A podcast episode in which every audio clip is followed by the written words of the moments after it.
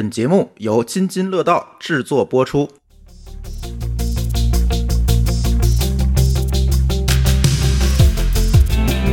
各位听友，大家好，这是科技乱炖啊，终于这次没有延期哈，这个我们保证了两周一更。嗯，节目开始之前跟大家要再提醒一下，就是一定，如果你想及时的收到我们科技乱炖的这个推送的话，节目的更新的话，一定要单独订阅我们科技乱炖这个节目。大家在苹果播客、小宇宙等等这种。泛用型的播客客户端啊，都都可以单独订阅，搜索“科技乱炖”就可以单独订阅。因为我们现在其实“科技乱炖”这个节目首发会是在这个栏目里面，然后才会上到那个叫“津津乐道”的那个主节目里。所以大家如果想第一时间收到更新，因为乱炖这个事儿呢，这节目就时效性比较强。如果你一个礼拜之后再听，可能情况就不一样了。所以还是希望大家这个啊单独订阅收听，这是一个。再有一个可以加我们乱炖的微信群啊，呃，微信群现在还有余位啊，还还有不少余位呢。大家可以加我们的乱炖群，现在最近里面讨论还是比较热闹的。怎么加呢？加我们津津乐道小助手的微信号 d a o 幺六零三零幺 d a o 幺六零三零幺，然后。你通过的时候，这个直接备注上，我叫加乱炖群，我就会给你拉群啊。这礼拜啊有点特殊，上礼拜吧，不能说是这礼拜，就是上个周末有点特殊。我们一群人呢就去参加了这个，哎，博客公社在北京组织的博客节。某个老师是去了，待了一天，是吧？说说感受吧。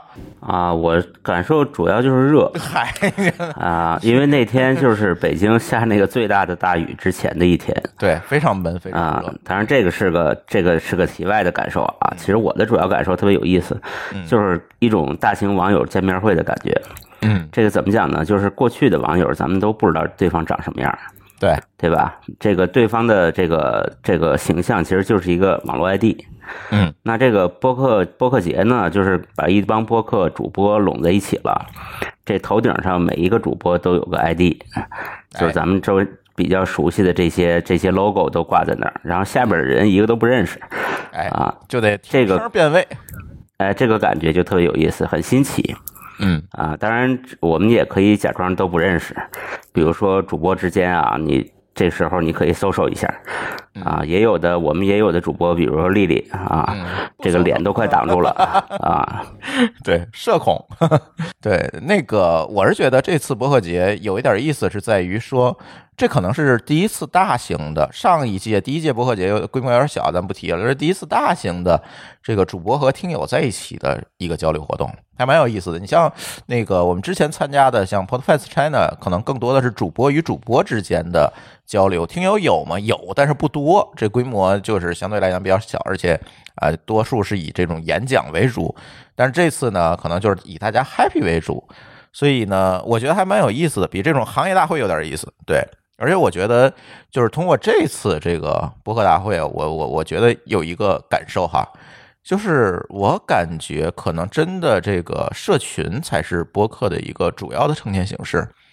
这次给我印象比较深的几个博客的这个展位啊，一个是三好坏男孩，他们弄了一个线下聚会的品牌，叫弄，不是弄啊，弄，对，然后呢，在里面呃，他们的听友可以过去跟他们交流。啊，一起喝酒等等，这种交流的氛围非常好。再有一个比较热闹的是后端组啊，后端组的这个也是，我觉得都是靠这样一个节目形成了听友的一个社群，然后进而通过社群来建立这种更紧密的联系。我觉得这种模式还蛮好的，可能就有别于那种呃，怎么讲呢？就是我一个人在上面说，大家在下面听那种，可能哎，这个主播能够跟听友打到一片吧？我觉得这种形式蛮有意思的，大家也可以多关注关注这些节目吧。包括发发大王他的节目，大王是第二天来的，很惨，就是来了半天就 下大暴雨，就被迫进屋了。但是他那个摊位上也是有好多好多的听友去追星的，蛮有意思的。老高是第二天来的，来了没五分钟，然后我就开始撤摊了，然后他就默默的走了，一个小时吧，就站了站了一个小时。对，就就反正第二天比较惨，是第二天有一个暴雨的黄色预警，然后就要求必须这个户外的活动都要停，就就给大家带来了很大的一个困扰。第二天没跟大家聊太多。老高有没有粉丝过来相认啊？有，但是没见着啊。对他头一天来的嘛。我今天碰到了一个粉丝。哎呦，我今天去开会碰上一个粉丝，是那个大庆石油通讯公司的。啊，我可以我可以把他拉到那个论呃论论群里去。哎，我觉得可以，证明咱这个博客的受众的这个覆盖面越来越大了啊！老高都能被同重被人认出来了啊，不容易，不容易。呃他是做 IPv 六的哦，啊，可以，我觉得挺有意思。反正这次博客节的一些总结啊，等等这些东西呢，呃，老袁和播客公社那边还在整理，回头回头整理完了之后，我们再看看转个公众号什么的。而且特别希望大家下次啊，可以跟我们一起来这个博客节一起参加。这次来的听友不少，但是呢，我总觉得可能门票挡住了很多人。这门票还蛮贵的，九十九一天，两天是一百五十多还是一百五十九啊？我忘了。对，还挺贵的，所以挡住了一部分人。看下次吧，下次，呃，如果有更多的赞助商 啊，因为这次没有找赞助商，所以就比较穷。如果这下次有更多的赞助商，如果户外的这个交流活动能够免费能够进，那我相信可能会有更多的听友。对，这个播客节就说到这儿。聊咱正题儿啊，正题儿挺有意思的。那天看一条消息说，淘宝能用微信支付了。你们俩信不信这事儿？就是将，就是他说的是一个未来时，是吧？就是可能这个淘宝未来可以用微信支付了。你们觉得这事儿靠谱吗？这是应该的呀。你觉得是应该的，是吧？这事儿吧，我觉得虽然是应该的啊，但是我觉得可以分析有一个事儿挺有意思的。如果他们互相开放，这到底是对谁好，对谁坏呢？到现在他们这两方也没有给一个回应，都是沉默，所以现在这个传言是不好说的。对我今天扒了一下这个新闻来源，挺有意思的，就是各个媒体都奔走相告，就是各种解读，是吧？但是，呃，最终追溯这个源头，其实是来源于《华尔街日报》的一篇报道，而且是《华尔街日报》中文版的一篇报道。呃，就大家就奔走相告。然后我今天去找那原文，原文上并没有说这件事儿，人只说双方可能考虑互通，但是并没有说，呃，淘宝能用微信支付了。这后面这些事儿都是大家脑补的，没这么具体是吧？没这么具体。我今天看那个新闻说是道琼斯的来源，哎，反正也离得不远啊。对，反正离得都不远啊，都是邻居啊。这反正感觉啊，这个很多事儿都是大家脑补的，而且呢，特别有意思一点就是，我又查了一下之前的一些报道，比如说之前因为反垄断的这个原因嘛，就是要求他们这个大型互联网公司能够互联互通，是吧？不能互相屏蔽。然后在那个时候呢，淘宝去做了几个小程序啊，淘宝特价版还有闲鱼都提交了这个微信小程序的申请，但是很微妙的是，这个申请仍在审批中。如果我们做过微信小程序的朋友们知道啊，这个微信小程序从你做了再到提交用不了太多时间，但是这事儿可能得有一两个月了吧，还在审批中。你说他在审批什么呢？这怎么说？我觉得啊，就属于大家的关系很微妙。呃，这可能我觉得也一方面也是因为这个政府确实是在管得越来越越严了。是一个原因，就是因为现在主旋律就是大公司的这个垄断问题，还有其他的一些问题吧，对吧？现在是风口浪尖儿，然后呢，但是我总觉得开放这事儿，或者叫反垄断这件事情，或者叫互联互通这件事情，你们有没有觉得似曾相识？啊，你想说运营商是吧？哎，就是当年在运营商的这个竞争里面，其实有过呀，国家也号召过你们要互联互通啊。你们要以前你们有没有印象说这个互联网这个不同运营商之间打电话费率是不一样的还有那个上网的速度也不一样了，对吧？啊？对，所以这种互联互通其实在运营商时代搞过一次了，这不是一个什么新鲜的东西。不是我们第一次想嗯举着大旗说我们反反垄断要互联互通，这个事儿在运营商领域已经干过一次了，但是怎么样呢？其实不是干过一次，嗯，干过特别多次。你看啊，咱从头往捋，往往往后捋，嗯就是运营商之间，比如说电信、联通、移动之间，就像你说的，打电话价钱不一样，对吧？对啊，咱们以前还说过一个一个一个常识性的问题，就是中国不是三大运营商嗯，啊，中国是一百大运营商。对，为什么呢？每个省他们是自己的公司，自己在独立运营。嗯，那这个又导致什么呢？漫游费。对，漫游费其实就是你跨省了嘛，你跨省了，我就要从你这儿收一个过路费。对，虽然互通了，但是我让你很贵。还有这个终极的互联互通，就是携号转网，嗯对吧？到现在也没搞成。呃，不不不能说不能搞成，不能说那个能搞能转是吧？但是这里呢，就是大家非常鸡贼的互相设置了很多条件，比如说就是我先拉给转的问题有点多。对我给你拉到一个全年包年的某个套餐里面，然后因为你有优惠活动，你就转不了网了。今年反正你就转不了了，啊，就经常搞这种鸡贼的事情。我总说这个，大家对这个互联互通应该有期待，我觉得应该有期待。但是大家一定要明白一件事儿，其实开放这件事情，或者叫互联互通这件事情，其实有很多的中间地带，它不是通和断两个状态。是在这个过程中，大家一定会勾兑出来一个中间态的，就像现在运营商的互联互通一样，可能漫游费没有了啊，可能这个各种各样的限制少了，但是你说你现在能够，就像刚才某个老师说，你现在能够非常顺畅的携号转网吗？我觉得，嗯，要打个问号，咱不能说不能，对吧？要打个问号，大家可以自己去试试。所以。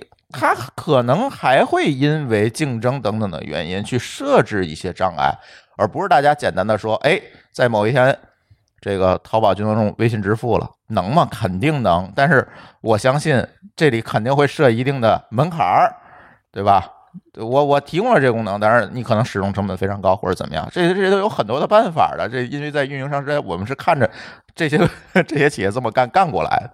所以我觉得那天在群里有听友问我，说你们要不要蹲一蹲这个话题啊？我说可以蹲，但最后我觉得结论还是那俩字儿：且看。对，就是其实简单的来想啊，就是互联互通它肯定不是一个接口。假如说它一百个 API，对吧？嗯。首先，这个这个公司和那个公司，它不像运营商一样，大家标准都比较一致。那两个互联网公司各做各的，谁知道中间差的有多远？好，现在假设标准一致了，这一百个 API 对接上，你对接的十个和十五个其实是不一样的，对吧？所以这个中间的模糊地带其实特别大。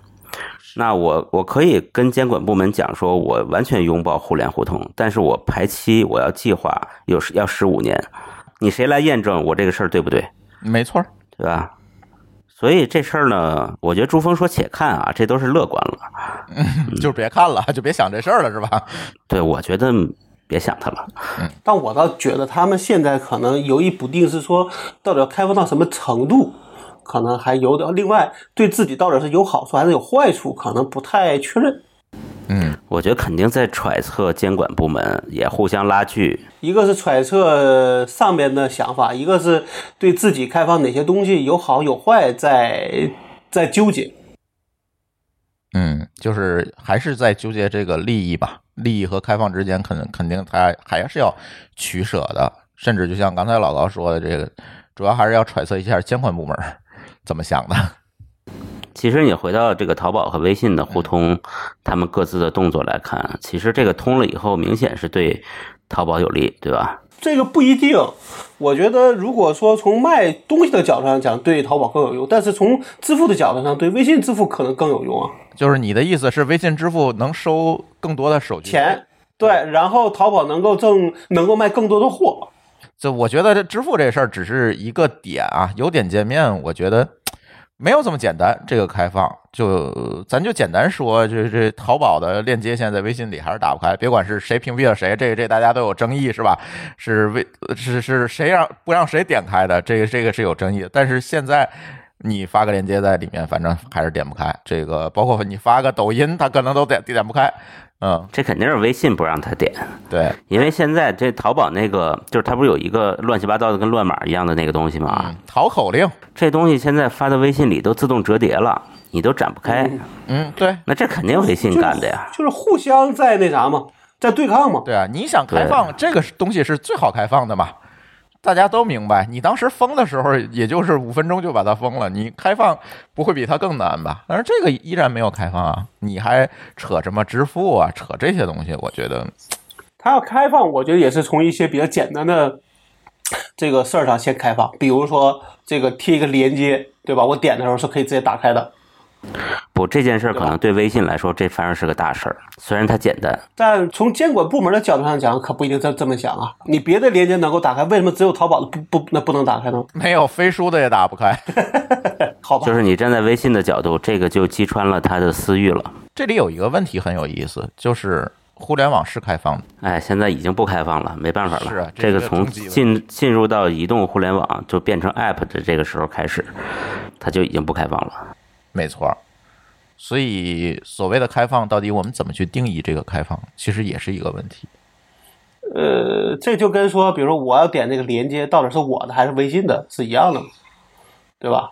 然后那天我看一笑话，说一个零零后给公司提建议，说我们应该研发一个万能 APP，在里面只需要敲一段代码就能打开特定的 App。然后，对，然后底下有人跟帖说，这个东西好像有人发明过，叫浏览器。对，他说的其实是十年之后 啊，对，对，十年之后有一个人想了这么个招儿，现在我觉得。这个非常具具有现实讽刺意义，你们不觉得吗？但我觉得这事儿啊，可能要么就很快，要么就拖而不决，嗯，对吧？还是那句话，取决于监管部门如何定义这个开放，以及如何推就是动这个开放。取决于它受到多少压力。对，就是这个东西呢，我们现在讨论这个连接开放对谁有益，对谁有损，但是监管部门从上帝视角看，他不是这么看的呀。他考虑的是为什么这个链接点不开。要你这么说，这监管部门还真的回到初心了，对吧？嗯，对，从用户体验出发，如果是这样的话，还真不错呢。你看最近这个管开屏广告，我觉得很大快人心啊，我这个工作效率明显提高了。就是说淘宝都秒开了是吧？并不是性能问题。对呀、淘宝绝对秒开啊！就是之前这个得看那个东西，或者我点跳过一点歪了，就就又跳别处去了，就现在完全没有这个问题了，是吧？如果监管部门能够回到初心，说这个东西我就一刀切了，你就那个链接你就不能给它阻止掉，那我反而觉得可能会挺有意思的。哎，你们觉得会不会是因为年轻人在监管部门逐渐的走上领导岗位了？肯定是有这种因素在里面，但是这个因素占多大的比例我们不知道。嗯，以前的领导们可能不是个重度的手机用户，他不用所以他没感觉。但是呢，我觉得大家不要着急欢呼这事儿，没没有这么简单，真的没有这么简单因为这个事儿开不开放不取决于我们，啊、对，没错儿，这个不取决于任何人，取决于监管部门的态度。这只有只有这一个最重要的因素和原因，而且这个我们很多听友这礼拜都想让我们聊聊滴滴那事儿，但是很遗憾啊，现在还不让聊，就是我们聊了节目就下了，嗯、具体什么原因呢，我也不知道。但是呢，而且呢，我是觉得就这个事儿大家都不知道真相，所以我们也不着急聊，我们让子弹再飞一飞，我们回头呃过段时间看看这个一切尘埃落定之后，我们再看怎么聊滴滴这个事儿。对，所以大家不要期待这期我们能聊滴滴，不让不让聊，这没办法。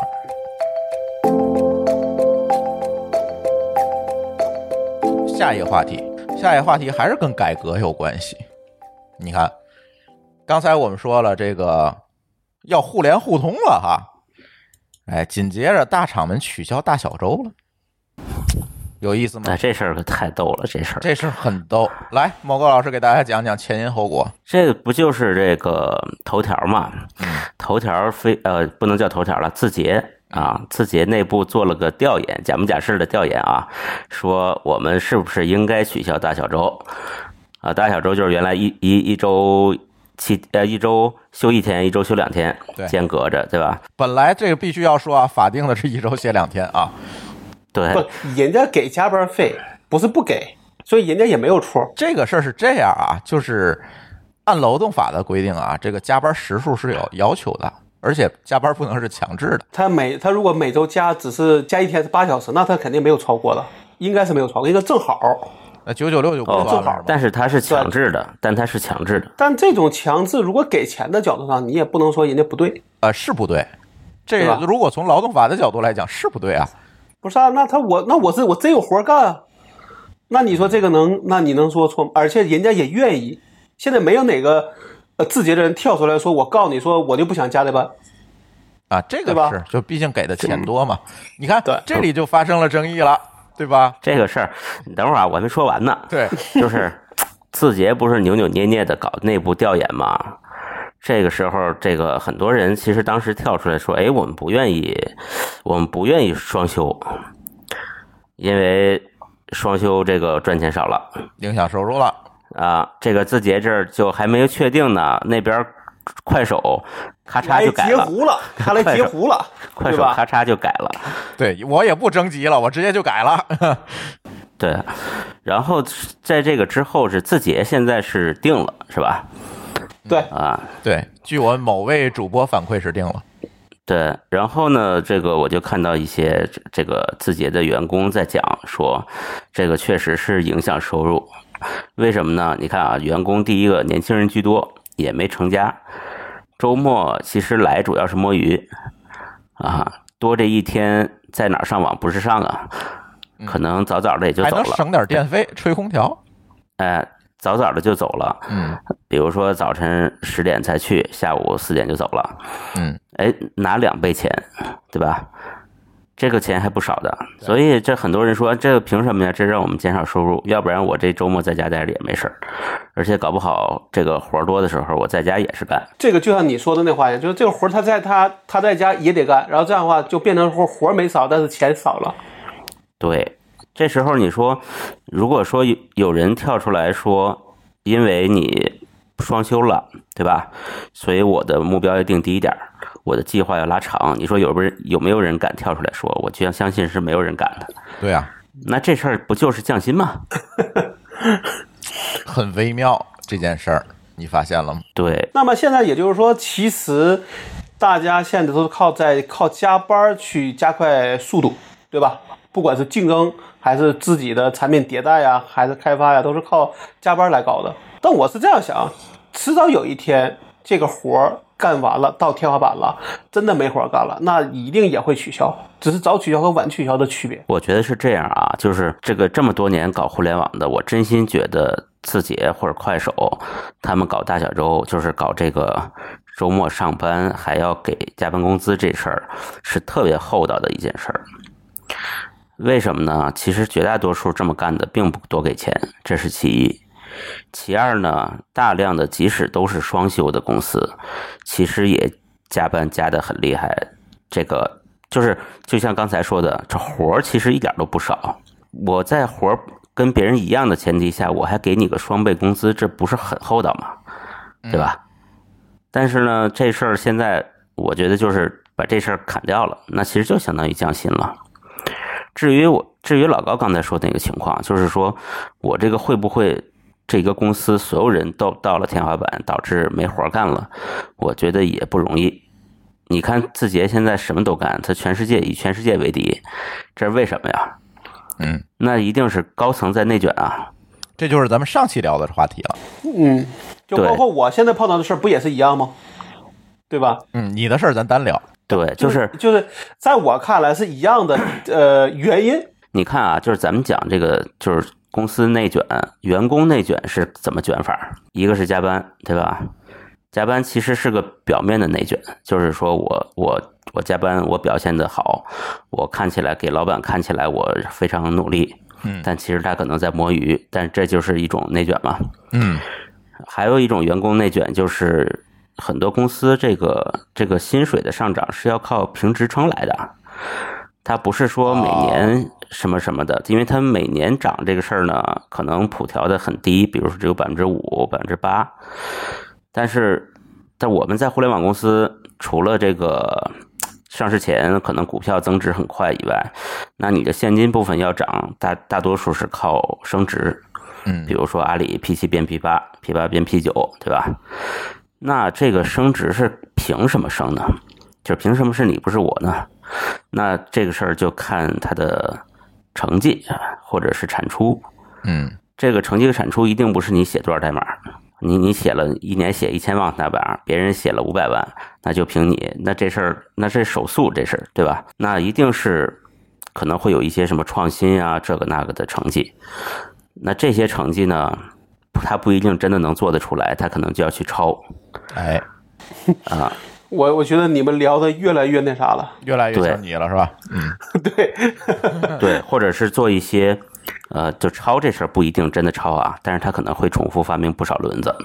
嗯，造轮子个这就是普遍。这就是咱们看为什么大公司就是大的互联网公司什么东西都自己做，对，因为为啥呢他去采购不能算他的业绩。就是采购的人和做的人其实还离得很远，因为公司人太多了。如果说，比如说啊，我我举个例子，就比如说这个，举个例子说，比如你比如说，我现在想做一个，呃，想做个 IP 库我要做，呃，行吧，我要做 IP 库，但是呢，最后发现说别人已经做好了，那我去建议去买，好，你这个事儿是没有你的你的业绩的，因为那个库是买的。那只有说你把它变成说我要自己做一个，然后还得找找个名义说他得做的有多好，然后第那个底能够怎么怎么样，这事儿才能算他的一个升职加薪的一个理由。对，就是因为你如果说我现在有用 IP 库的需求，我可能是个产品线的负责人，小负责人，我跟采购提说我要买个库，一年花好几十万，那这事儿马上会被老板喷的，说对对吧？你这儿有没有有没有这预算？有没有我要你何用这这个预算？对吧？你也是做技术的，对吧？包括聊天工具，包括这个那 OA，你看这些大公司全都自己干，没有一个买的。嗯，对，然后这个这个事儿呢，它就带来说，那所有人想升职加薪，全都必须得往这路子上走，嗯但是能做的东西就那么多。那就重复做。你你看有一些公司里边的光 IM 就好几套，你报身份证号算了。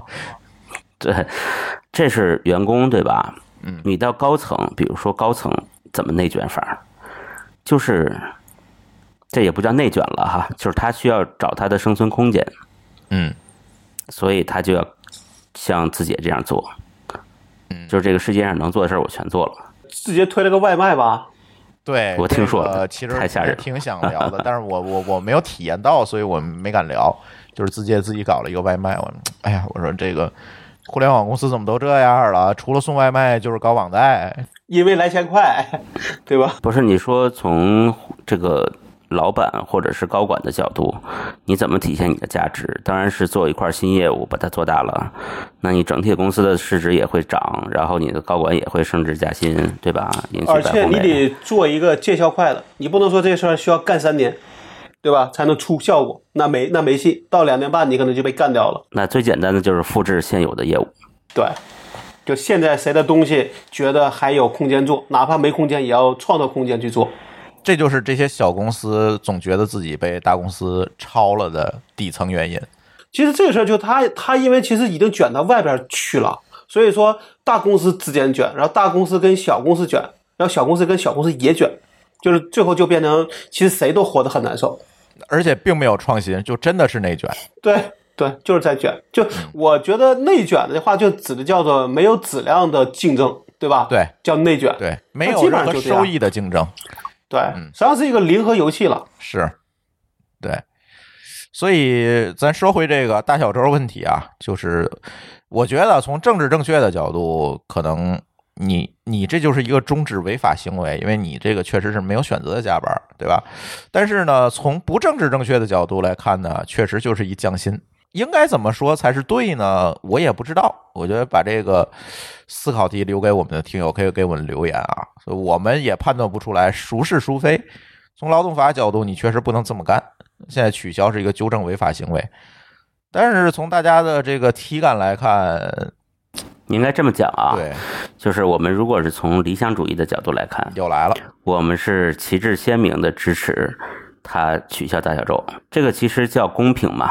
嗯，对，如果因为因为他里边的员工他有这个工作岗位，所以他多多干了很多活儿，所以拿了很多的钱。那对于公司他这个公司之外的人其实是不公平的。那我们就是法律就是为了让大家公平，对吧？嗯，所以我们就要把它往下拉一拉，然后让大家变得更公平一点儿。嗯，来从功利角度再说说吧。从公利的角度来讲，就是我凭什么不能多劳多得呢？嗯，对吧？你指的这个就是功利是指从员工角度，对吧？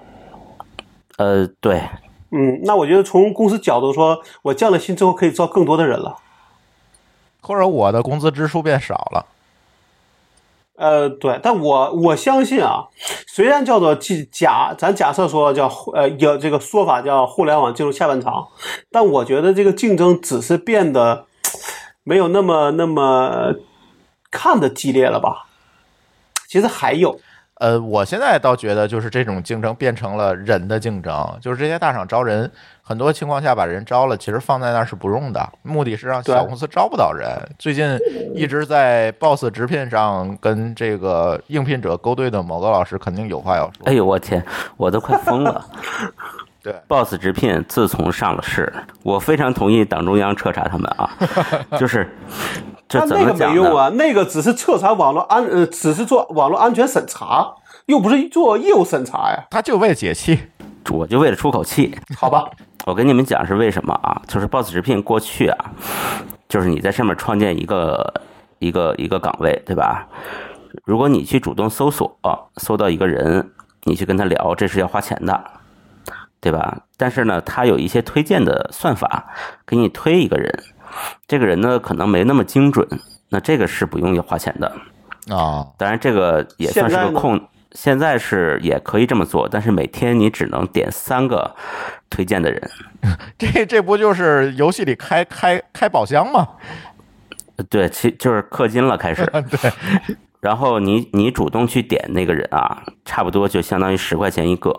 然后你这个他推荐给你的人其实没那么精准，按说应该便宜很多。过去他是不要钱，但是现在一下就卡住了，就是你每天只能谈三个人。如果你想多谈一个，那就再买点卡，或者是买 VIP 账号我就怀疑这帮人是搞游戏出身的，是不是入职了是不是？从网游公司跳槽过去的？这个产品经理是吧？对啊，对，就是就这什么感觉？我跟你讲，我我花了三百八十八充了一个所谓的畅聊卡，但是呢，用的时候啊，用的时候啊，其实没有没有真的畅聊是吧？不是十分钟用完了，因为其实我点那个很快的，对吧？但是结果是什么呢？结果是这些人没有一个人理我，假的？难道不是不是假的，就是因为你知道，Boss 直聘它不像微信似的，它是一个非常非常离线或者是异步的沟通工具。就是对，没有那么死死。就是更像对就对很多人可能他一个礼拜或一个月上了一次，哦，所以他必须要靠量的积累才能够有足够多的回应。但是这个量我不能，我十块钱一个，我堆这量我真堆不起，知道吧？太贵了。然后我就疯了，这三百八十八就瞬间就打水漂了。这个 Boss 直聘吐槽完了，咱回到招人这事儿。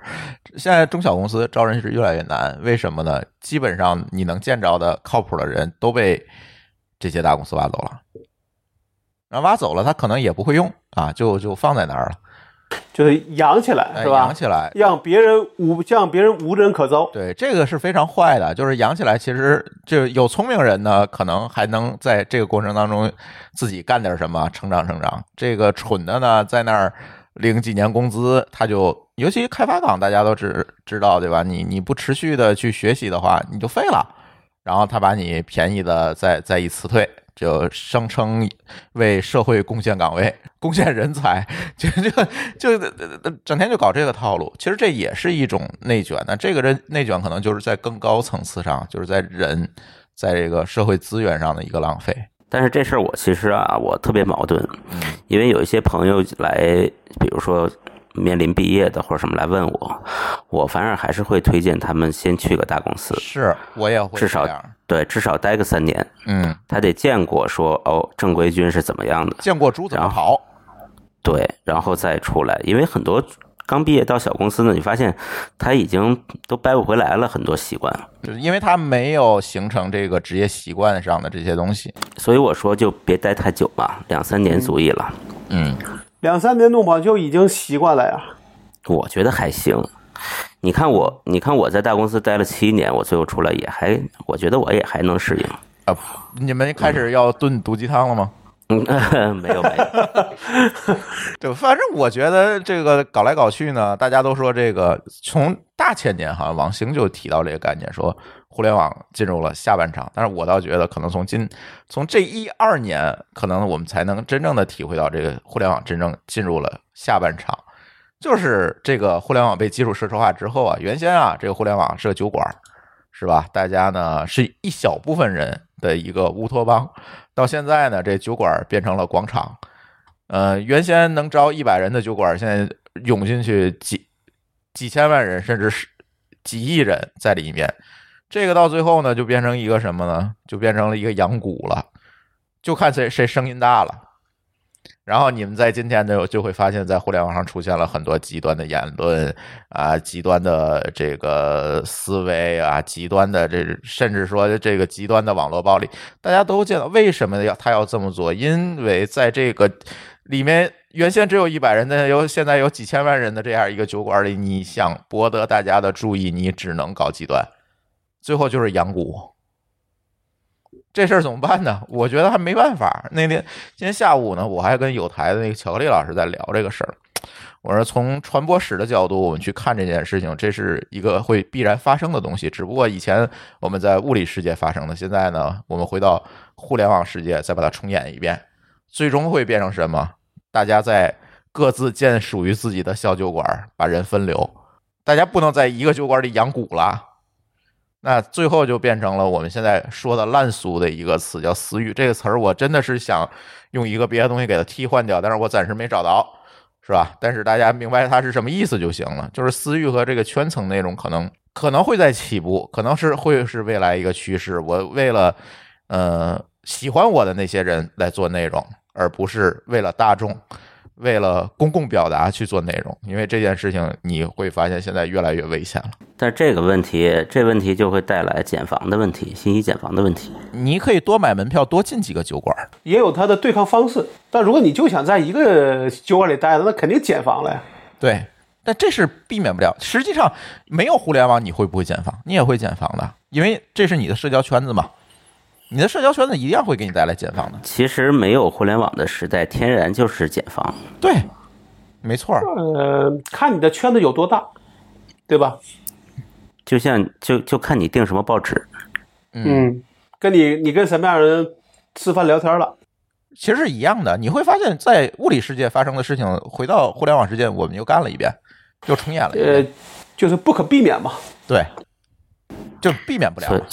所以也挺好，所以这个趋势并不是那么可怕，毕竟发生过。对，它发生过，而且呢，会加速，我感觉会加速。尤其这几年，这个整个的互联网的普及率啊，等等一系列大家知道的、能说的、不能说的原因，都会加速这个过程。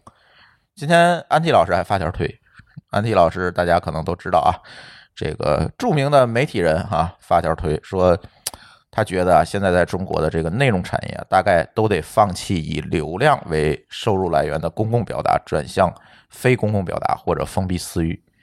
哎呀，安提安提老师也中了互联网的毒哈，也也开始用私域这个词儿了，被我耻笑了一通。对，但是呢，我觉得说的是没错，只不过可能没有 没有更，确实没有更好的词儿，暂时没有更好的词儿去替代私域这个词儿，但确实是这样。没有办法，嗯，不知道下面会怎么样。但是我倒是建议我们的听友可能要试着去适应这样一个世新的世界的到来，试着去从私域获取一些真正为你所做的一些内容。但我倒觉得还有一个问题，就是大家得在这个所谓的不管是酒馆还是广场上面，得有一个你自己能够瞄定位置的事儿。对吧？你才能，即使别人想卷你，也不一定能卷得动。你会发现，这就回到传统传，还是回到物理世界上来了嘛？对吧？物理世界上也是一样啊。你如果没有自己的定位，你对自己没有想法，随波逐流，那自然也不行啊。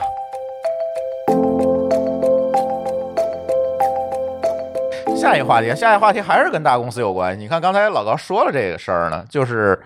这个去过大公司的人去小公司行不行？去小公司的人去大公司行不行？哎，这就有一个实例出来了。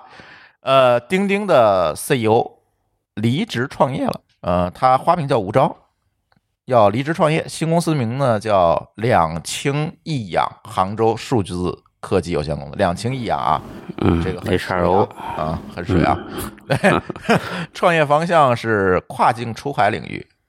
然后呢？但是很有很诡异的一件事情，就是很快，阿里就阿里和他本人都否认了这件事儿，说没有，我不是，我没有，你别瞎说。但是呢，我们从天眼查上就查了一下，天眼查确实显示有这回事儿。这个公司有这个公司对吧？存在，是远景资本投资的，投资人呢是吴妈啊，吴妈大家可能就可以跟大家介绍是阿里当年那十八罗汉之一哈，就是阿里创始人之一。注册资本这个公司注册资本多少呢？三千万人民币，还不小。创业公司啊，上来三千万人民币，那你说他拿了多少投资呢？我没细查，反正也不老据说是据说是三十亿，三十亿的估值。三十亿的估值是吧？对你说对，这公司还啥没有了，就只有一张营业执照，就三十亿估值了。厉害，是吧？很厉害哈。当然，这个坊间传闻，这这里又有很多八卦啊，不一定对哈。我们也完全不负责的说一说，这个可能出现这个问题呢，这个 CEO 的离职呢，可能跟阿里的这个云钉一体化的这个战略可能有一定关系，就是这个钉钉啊要归到阿里云旗下了。原先是一个事业部啊，现在变成了阿里云的一部分，这就有点意思了。这个难道公司内部创业也会被卡死，让更具话语权的部门收编吗？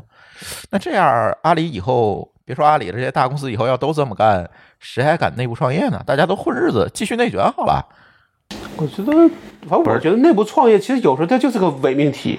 对我刚才想说这事儿，其实不存在内部创业。大公司为什么做内部创业啊？知道吧？就是通常会有一个动动因，就是说高层懵逼了，就是他不知道该干啥了。我就发动基层的力量，你们去开脑洞，去搞一个东西。嗯你们我呢随便干，对然后然后我许给你们一些未来的期权也好，还是什么也好。利益嘛。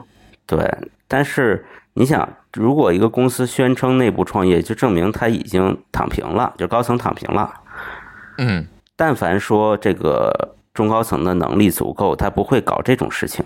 他一定就比如说我公司新开新业务呀，这是很正常的事儿，啊，我理解他。不能叫内部创业。但是你给人家了承诺，然后呢，你最后又把人家的业务给拿走了，那对这个人怎么安排呢？对吧？因为对，就是是这样啊，就是可内部创业和外边创业很大的一个差异就是，你在外头自己创业，你是没有老板的，你就是大老板。哪怕你再挫，你最后创业成功有钱了，你可以找找特别牛的人来给你做高层，这都没问题，对吧？因为你就是公司，公司就是你。嗯但是内部创业可没这事儿，内部创业你还是有老板的。嗯，不是所谓的内部创业，其实我的重点是在内是在内部上，你这个事儿还是归公司的，并不归对你，顶多是给你一些承诺，对吧？比如说做这事做大了，对牛，比如说像就像你刚才说，是给你更多的期权，还是给你更高的职位？但是如果这个事儿拿走了，把你晾在一边的时候，这时候怎么办？你的给你原来给的承诺，你又不能当一张废纸吧，对吧？我觉得是这样啊，老高，就是我我现在假设咱们中间，比如说这个公司，包括内部的创业者，创业者本身，大家都没有坏心，都是为了让所有人好。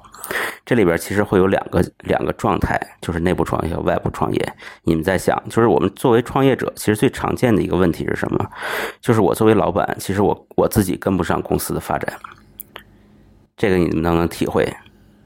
嗯就是就像张一鸣以前不是经常说他自己的学习压力特别大嘛，就是因为这个公司发展太快了，对这个创始人本人的要求其实是越来越，这个越来越高，而且这个速度会很快的。对，这个这个它不是爬升是非常快。对，它不容你说我创始人可以学习个一两年、两三年到一个什么水平。嗯，那如果你是创业者，你是外部创业的，你是老板，那你你可以做的是什么呢？第一，你去死扛，对吧？第二，你即使扛不住了，你可能用你的个人魅力去找一些帮手。实在扛不住了，你当董事长，你雇一个 CEO，出让股份，但是公司控制权还在你手里。如果这个业务好的话啊，对吧？这是你作为一个创业者可做的事儿。但是如果你是个内部创业者，你想想会怎么样？因为你的老板，你老板的老板，他就看着你这你在创业，他在看着你的能力已经跟不上你这个内部创业的项目了，那他会做什么？他会让你去当董事长，给你雇个 CEO 吗？不可能，他会把你换掉。然然后你这个人就变尴尬了。当然了，因为你能力不足呀。对，所以很多人就说这个吴钊出来就是因为变尴尬了。不，我觉得不，呃，变尴尬是肯定，但不是因为他能力不足，是因为他他在那个能力可能没有地儿放了。对你原来如果承诺人家是是可以可以是个独立事业部，对吧？你现在又把东西都给拿走了，那你想你你你不等于打了自己的脸吗？但是这种内部的项目，这种分分合合的战略变化是非常频繁的，这个很正常。这是一个正常现象，但是今天我们讨论的不是这个啊，讨论的不是吴钊为什么出来，这这这个谁也猜不出来，对吧？这都是坊间的传闻。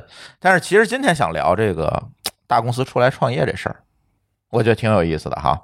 呃，那天我就因为彩虹同学，就是上期我们那位嘉宾彩虹同学，其实就是阿里的前前前前前就是很早的员工，是吧？所以呢，我就跟他聊聊，我说你算算你们阿里出来的这些人创业成功的有几个？然后他就使劲的掰着手指头在那儿算，反正也没掰出来几个。然后我好像又去问某个老师了，说你们某度当年出来创业的有多少干成的？他好像也掰了好久的手指头没算出来。哎，然后我们就讨论这个事儿，有意思了。反正成的不多。当然，你说创业这件事情本来成功概率就不高啊，这都九死一生，九死一生，我觉得都不不止九十九死一生吧，反正就是这样。但是如果大公司出来的人创业没有显著的提高这个成功率，那大伙儿都看好大公司的人出来创业，是不是就是一个伪命题呢？这个大伙儿是指的是 VC 是吧？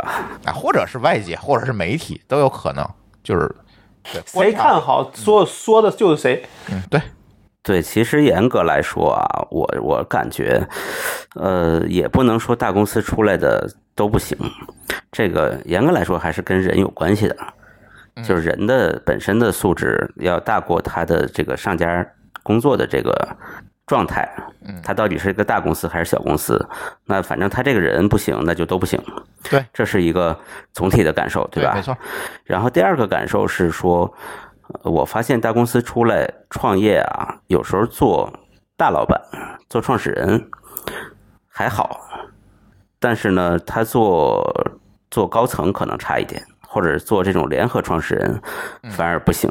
嗯，为什么？这是一个问题。这个问题就非常有意思，就是大公司，因为它过去在一个很大的环境里边，有一个很大的平台去拖着它，嗯他有时候搞不清楚自己哪些是自己真实的能力，哪些是平台赋予他的。然后呢，但是他在公司里面会有很多这个平台赋予的能力是怎么赋予他的呢？其实是通过一套完整的流程和制度，他得到的能力。嗯那他到小公司的话，他试图仍然得到这个这个这个能力的时候，得到这个权利的时候，他就会试图复制这套流程和制度。那创业公司肯定就挂了嘛？如果这么玩的话，嗯啊，所以而且呢，还我还见过很多这种到创业公司当高层的前大公司的中层，嗯这个非常有意思的另外一拨人，就是比如说你是 BAT 的总监，你到一家小公司做一个 CTO，比方说啊，我觉得可能会有同样的问题。呃，这种人其实还蛮多的，嗯就是他其实也会觉得，你说我在一个我在我做个总监，我管好几千人，对吧？在这种公司里，对，搞不好好几千人，我到你这儿做个 CTO 怎么了？嗯怎么了？对对吧？但实际上他要求的素质还真不一样，就是不是人多人少的问题，你的能力的要求和素质要求都不一样。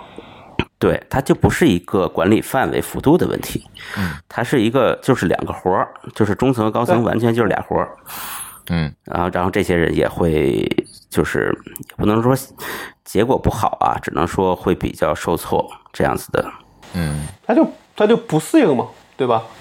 对。对，还是一个赋能的问题，就是之前你并不知道有哪些东西是这个体系付给你的资源或者赋予你的能力，但是你到了小公司，可能所有的事情都要自己做。当然了，他其实不会这么傻，说他不知道是哪儿来的问题，嗯，但是他要为了达到他原来的状态，他一定会像大公司一样去招人，对吧？去横向扩充他的团队，但是让他也就是以小公司的能力去按照大公司招人，那这事儿可能也很难，就高对吧举高打？吧无。论是工资还是人愿不愿意来，这都是事儿。对，所以因为就是大公司和小公司面临的问题就完全不同，然后中层和高层面临的问题也完全不同，所以他在两个完全不同的这个领域斜着一跨，这事儿就特别容易搞不定。但是也有人能搞定啊，那个时候这个比较牛的人，那个就是、就是叫什么，就适这种适应能力比较强的人了，对吧？对而且还别说小公司可能连方向都没有呢，对吧？大公司呢，你就是在一个比较稳定的事儿上边儿把这事情做得更精细、更好，对吧？那这个能力也完全的并不一样。反过来说呢，我看到大公司出来创业的人比较做的比较好的是什么呢？就是他真的是就是最大的那个创始人，这种情况反而还可以，是因为什么呢得？有足够多的资源，这种情况啊，我我我思考过，为什么说他们这个成功率还比之前那种还高一点？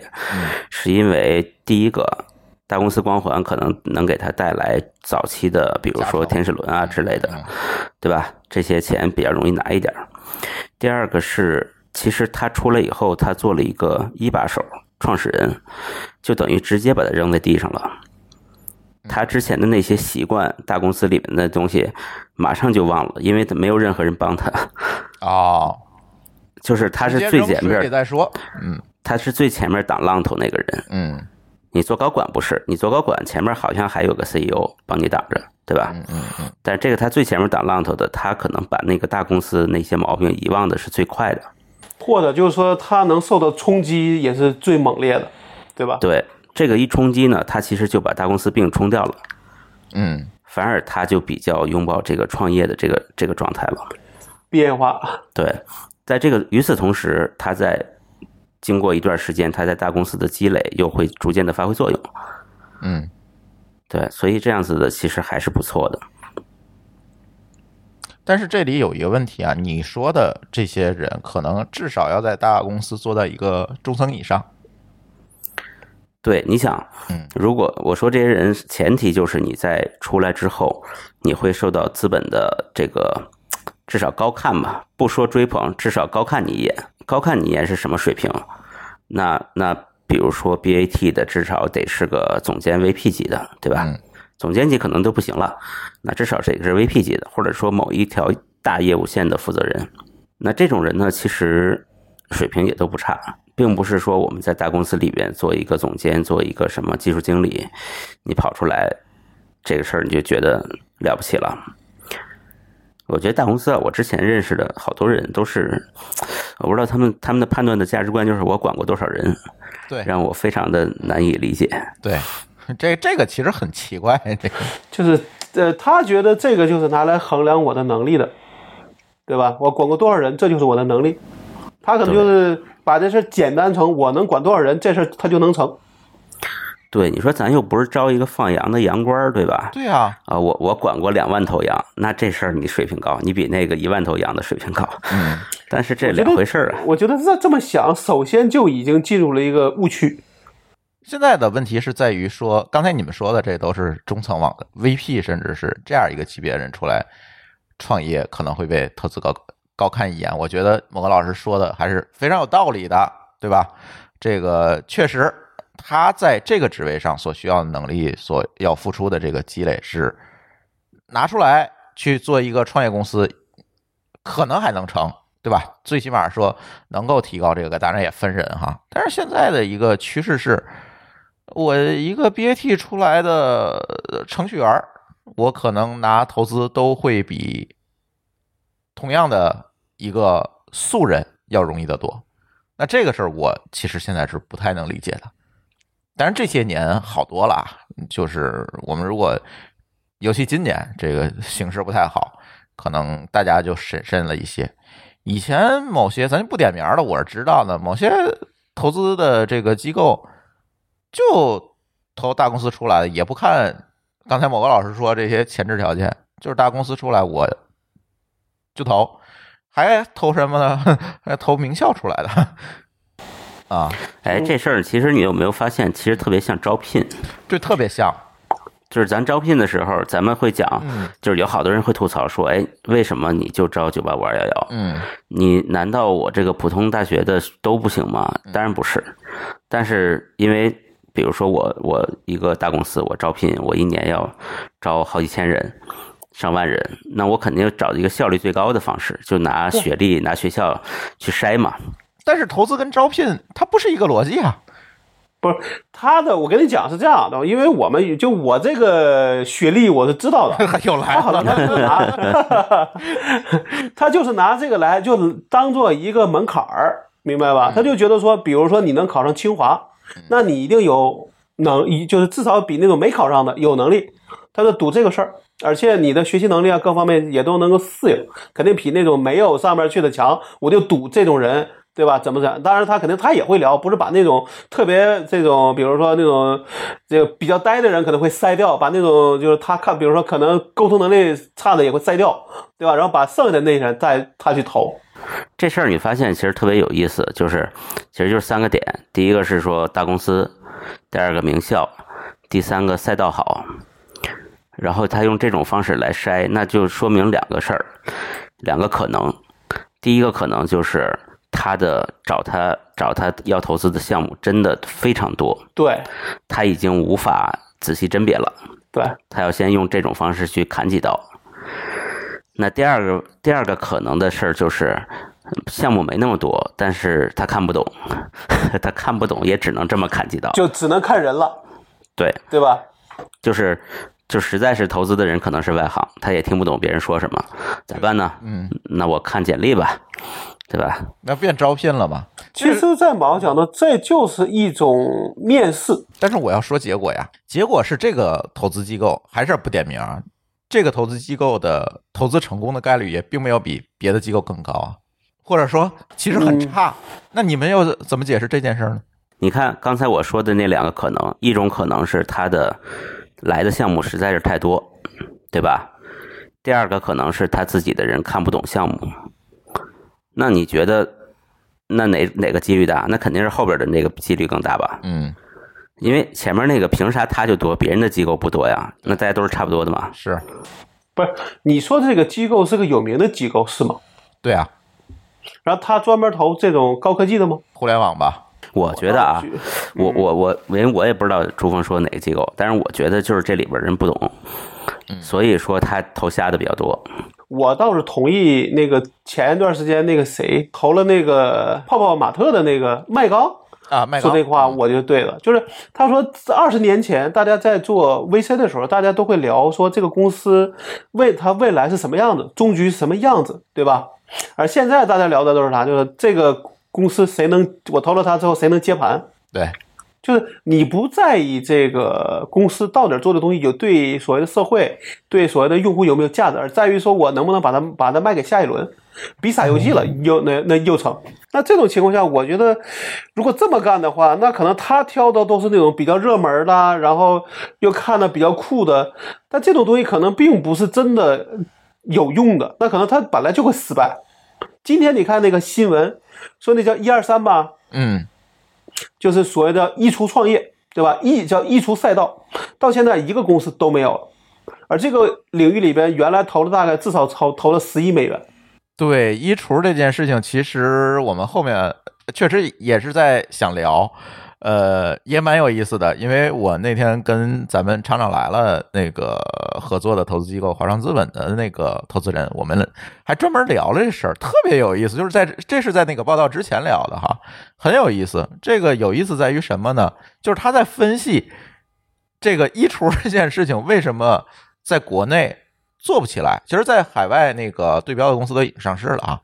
这个在国内为什么做不起来？是因为国内有个东西叫淘宝，就是大家因为买因为买东西太方便了，太便宜了，太主要还是太便宜了。嗯，对，所以呢，这种租衣服啊、衣橱啊这一类东西，这一类的公司都没有做起来。但是我记得我印象中里边有一个租的是高是高档衣服的。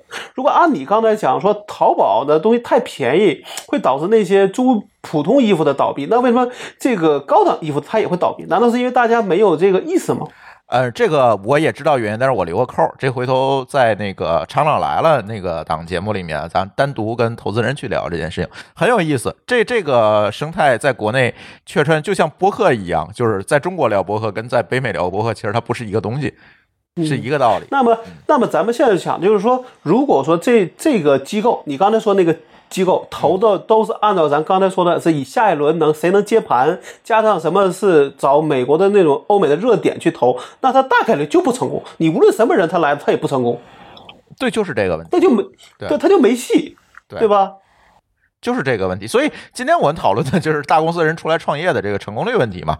我总觉得可能这几年大家在回归这个，呃，叫回归初心吧，就是慢慢的可能对这种名校啊、大公司背景可能也没有这么迷信了，不像在当年一样，也是因为大家慢慢的这个回归理性了，就是我们更多的是看这件事情的本质。看对，就是看项目，对对吧？其实那天就是老高刚才提到的这个呃麦刚那个那篇文章，其实我觉得写的真是蛮好的，但他不是投资主流啊，但是他的成功率高啊，嗯，对吧？是不是主流？我觉得不重要，重要的是在于，嗯，哎，这个投资的话题我，我觉得可以单聊，是吧？但是我我们今天聊的还是这个大公司出来人的这种迷信的问题，我觉得没有特别大的必要。当然，也不是针对钉钉的这个 CEO 出来创业这这这个事儿的本身，就是突然聊到这个话题，想到这样一一个现象，我觉得。那是那是因为人家上来就三千万就这个注册资本了，呃，对吧？对，而且他好像是把整个钉钉原来的团队都拉出来了。为什么？是因为钉钉的前 CTO 在我的朋友圈里，今天我看到他发招聘了，就是这个公司的招聘，嗯那就是说其实已经在慢慢启动了。已经在大家否大家否认，只是希望大家不要盯着他，嗯是吧？对，有可能。对，这个这个也蛮有意思。反正嗯，我觉得未来创业还是不是有机会这件事儿，那天我也跟很多朋友去聊过，未来创业机会到在哪儿，或者是现在的这些创业者都是什么样的一些人？我觉得还是要给我们另外一档节目去导导流，就是我们厂长来了这档节目，大家可以在各个泛用型的播客客户端来搜索“厂长来了”。哎，这个节目，然后单独订阅是吧？我我们最近呢会找很多的这个类似的这些创业者，我觉得就是我那天在我们的 Telegram 群里，其实跟听友聊聊的比较深这个话题，就是他觉得你这是不是收人钱做广告了？呃，还真没收钱，不好意思。对，再者呢，我觉得如果这个创业者只会吹牛逼，说我在大厂、在名校的这些经历，我出来怎么怎么样，那对不起，我也不会请你。因为呢，常常来了这档节目，我们其实在录音之前会做很多的筛选工作，要再提前做很多很多的功课，我来确认这个创始人是有的可聊的，而不是上节目吹牛逼的那种，我不会请的，那种也没有意思啊，对吧？就没有意思，那就成了你的 PR 了。我我我我都没收你钱，我让你 PR 来吗？对，其实常常来了不是一个软文或者是做广告这么个作用。对，还是讲故事。有那么多的 PR 的地儿，没有必要再做一个只做 PR 的地儿了，关？键是你在博客上做 PR，有几个人听啊？对啊，也没那个耐心听一个小时啊。呃，对呀、那那得是什么 PR 啊？是自嗨型 PR 是吧？嗯。我刚才你说那个创业机会的事儿啊，我多说一句，我觉得创业还是有机会，只不过在未来的创业机会呢，慢慢的都是不是那种在公众视野下非常可见的机会了。确实是这个，就像我之前聊过一期，就是所谓深水区嘛，嗯，就是它的机会慢慢的都是。呃，通俗点说，都是闷声发大财的机会变得多了。所以可以就是，我觉得就我比较同意某个老师这个观点啊，就是创业不是以前我送个外卖、弄个共享单车，可能就就就能跑好几轮儿，然后还呃跑得好，可能还能套现走人的这么一个过程了。可能慢慢的会进入深水区，而这个深呢，可能是技术沉淀上的深，对吧？也有可能是你对市场、对渠道的掌握的能力深，也有可能是你对某种东西的理解深，它都叫深。但是对，对，但是可能那种浅层次的商业模式创新，我觉得可能不会有那个多的。那一定会越来越少的。对，你看字节都做外卖了，你说你再做个外卖有机会吗？不可能，我觉得现在就是说，你就那天特别有意思，就是有个人在我的那个文章后边留言，他说，一旦你这个事情被被被被大公司抄了，你就已经败了。嗯，我我这个话我最后我就没回，因为我觉得这种事儿，呃，嗯，你真的没发现。那那你怎么知道说你做个东西，他他这些大公司他他他就不会做呢？最后是内卷的呀。你东西再小，他也会觉得只要对他有用，他就会做。这个思路过于过于犬儒主义了。对呀、对呀、你就败了。后来我那个我就我我就没有把它选出来，我就让他说就留在这个后台了，因为我觉得这个话我也不认同。是，咱们不要谈什么主义啊，我觉得这是咱们节目的禁忌。但是总觉得你这么说确实是有点绝对了。行吧，我觉得老高这个事儿呢，大家知道的，我觉得知道听友挺多，毕竟那篇文章十万加了，不知道听友呢也有。但是呢，对于不知道的听友呢，我们留个扣儿。这个事儿呢，我们找机会可以单独聊，因为这件事情呢还在进行中，然后最终这个事儿的结果怎么样，可能还取决很多的因素，对吧？所以我们今天不深入展开老高这件事儿啊，但是可以留个扣儿，做个预告，是吧？回头请老高讲讲这个厂长是怎么哭的，赢的好吧？先哭再赢嘛，不？就是赢了才讲，哭要是哭了就不讲了。哎，这就不厚道了，是吧？行吧，我反正我觉得这期厂长来了，其实能聊的东西不多，但是我们还是把它更新了吧。但是这一期其实有很多开放性的话题，诸如从大公司出来，你是不是适不适合创业呀？啊、诸如你觉得大小周这件事情到底是理想主义还是功利主义啊？诸如你你期待那个腾讯和阿里互相开放什么？很多开放性的问题。所以呢，虽然我们聊的可能不太深，这期节目，因为确实这只是一些客观事实上的分析，深入不到很深的这样一个层面上，也没有什么技术的东西。